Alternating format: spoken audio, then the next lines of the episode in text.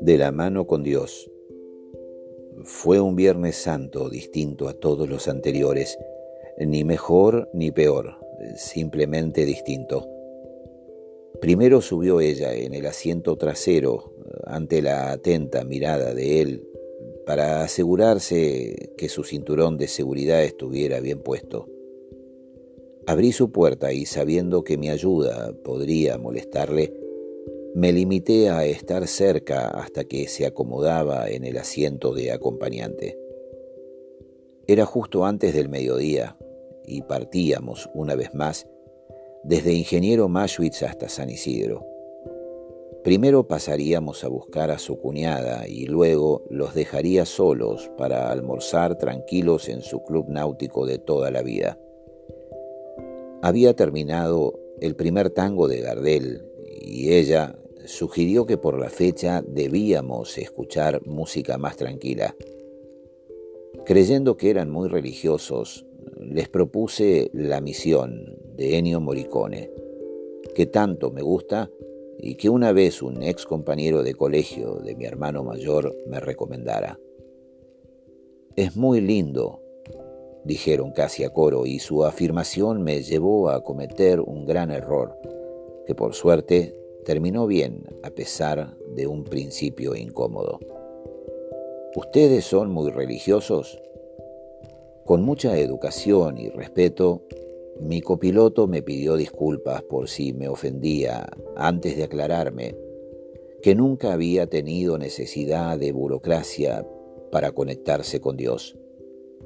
Su respuesta me dejó sin palabras y cuando sentí que había asimilado su mensaje, preferí callar con la esperanza de que me siguiera hablando. Pasaron solo un par de minutos y todavía, con la misión de fondo, escuché mi nombre. Sabe, Rufino, a mi edad no puedo andar haciendo trámites o pidiendo permisos para estar en comunión con Él.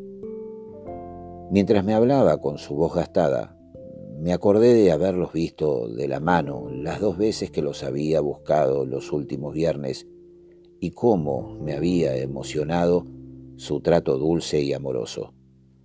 Las calles de Maschwitz estaban cubiertas de hojas color oro y con nuestras ventanas abiertas escuchamos el sonido del viento y de pájaros jugando entre los árboles.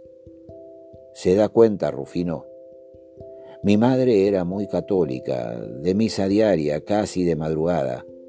Mi padre, que era muy bueno con ella y con nosotros, era como yo soy desde que tengo memoria. Cuando me veo vestido de blanco para tomar mi primera comunión en aquel colegio de Buenos Aires dirigidos por frailes que solo me causaban gracia, vuelvo a reír, pero enseguida recuerdo cuánto sufrió mi mamá cuando le dije que no quería tomarla. Solo lo hice por ella, aun sabiendo que muchos ya me habían empezado a tratar como la oveja descarriada. ¿Usted le tiene miedo a la muerte, Rufino? Me volvió a sorprender y creí que mi respuesta debía ser cuidadosa y diplomática. Creo que no, aunque aún no ha tocado a mi puerta. La vi de muy cerca unas cuantas veces y en cierta medida me he hecho amigo. Es tan misteriosa como el nacimiento. Tengo 97 años, Rufino, Hemos perdido la cuenta, pero son unos 70 de casados y seguimos bien enamorados. Cada mañana al escuchar cantar al viento y los pájaros entre los árboles, sabemos que Dios está con nosotros.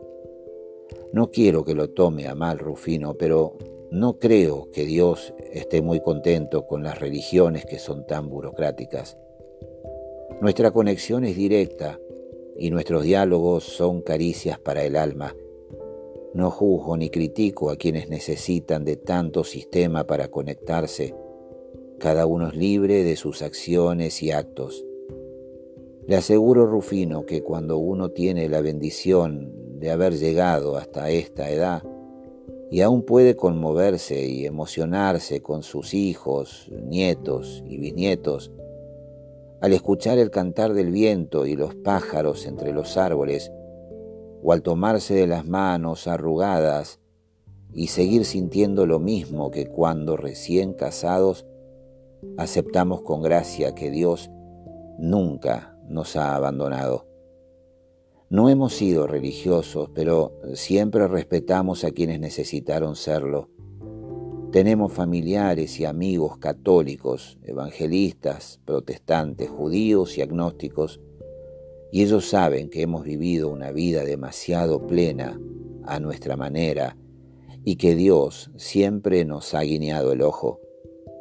A esta edad, más que en otras, uno debe estar siempre preparado no le tenemos temor a la muerte, aunque debiera ser inminente en el tiempo que nos queda comparado al que hemos vivido. Nuestra tranquilidad es que Dios nos entiende y al tomarnos de las manos cada día, la suya está entre las nuestras. La misión parecía terminar al llegar a destino y al bajarse y despedirnos, me quedé pensando si acaso sin Dios podrían estar caminando por esa callecita cubierta de hojas doradas en un nuevo otoño, tomados de la mano después de setenta años juntos.